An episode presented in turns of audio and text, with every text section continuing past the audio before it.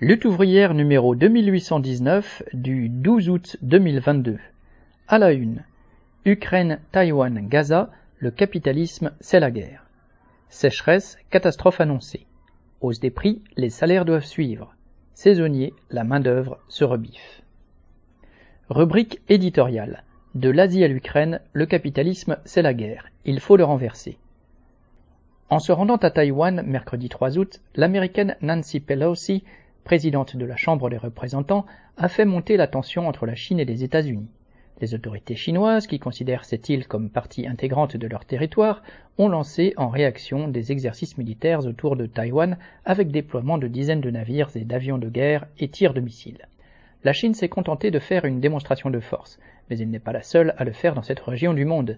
Depuis plusieurs années, les États-Unis et leurs alliés, dont la France, y organisent eux aussi régulièrement d'importantes manœuvres militaires. Il y a des raisons de s'inquiéter de ce bruit de bottes persistant. Face à la Chine, les États-Unis se posent en défenseurs de la démocratie taïwanaise. Quel sinistre mensonge. Le régime actuel est l'héritier des débris du vieil appareil d'État corrompu qui, fuyant en 1949 les troupes de Mao Zedong, trouvèrent refuge dans cette petite île. Ils y mirent en place une dictature qui, pendant 40 ans, réprima férocement toute opposition. Bénéficiant du soutien militaire et économique de l'impérialisme américain, ils furent longtemps considérés dans les instances internationales comme les seuls représentants de la Chine. Le régime maoïste était lui aussi une dictature, mais ce n'est pas cela qui amena les dirigeants de Washington à rompre toute relation avec lui. Ils ne lui pardonnaient pas d'être arrivé au pouvoir contre leur volonté, qui plus est en s'appuyant sur un mouvement de mobilisation populaire dans la paysannerie, ce qui lui donnait les moyens de refuser la tutelle des États-Unis. Par la suite, ceux-ci changèrent d'attitude, car ils avaient besoin de la Chine pour les aider à mettre fin à la guerre du Vietnam dans laquelle les troupes américaines s'étaient enlisées. En 1971, ils ouvrirent les portes de l'ONU aux dirigeants chinois et du même coup en chassèrent ceux de Taïwan. L'impérialisme est coutumier de ces manœuvres consistant à utiliser des oppositions entre États quand il ne les suscite pas pour mieux asseoir sa domination. Quand la Chine commença à s'ouvrir sur le plan économique, les capitaux occidentaux ont pu s'y investir et participer ainsi à l'exploitation des travailleurs chinois en tirant avantage du régime dictatorial. Mais l'hostilité de fond de l'impérialisme à l'égard d'un État qu'il ne contrôlait pas totalement n'avait pas disparu. Aiguisé par l'aggravation de la crise économique, l'actuelle montée des tensions peut aller dans l'avenir jusqu'à des affrontements militaires.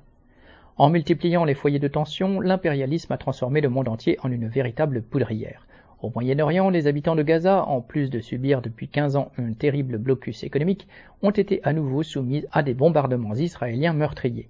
Pour bénéficier d'un allié dans cette région, l'impérialisme américain n'a jamais cessé d'apporter son soutien indéfectible aux dirigeants israéliens et à leur politique de spoliation et d'oppression des Palestiniens, imposant ainsi aux peuples de la région, israéliens et arabes, de vivre dans un état de guerre permanent. Dans l'est de l'Europe, l'Ukraine est devenue le théâtre sanglant du bras de fer des grandes puissances occidentales, États-Unis en tête, avec la Russie. Poutine, Biden et les autres dirigeants des pays de l'OTAN se font la guerre avec la peau des populations ukrainiennes et russes. Le système impérialiste, fondé sur des rapports de domination, sur l'exploitation et la recherche du profit par la minorité privilégiée qui domine la société, plonge aujourd'hui bien des peuples de la planète dans des guerres barbares. Ici, en France, la population ne meurt pas sous les bombes. Les travailleurs doivent défendre leurs conditions d'existence face à l'inflation, aux attaques du grand patronat et du gouvernement à son service.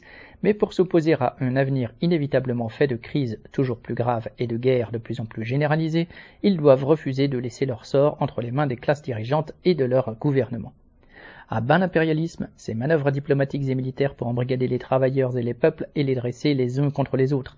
Vive la lutte des travailleurs pour renverser le capitalisme, seul espoir pour l'humanité d'échapper à la catastrophe. Éditorial des bulletins d'entreprise du 8 août 2022.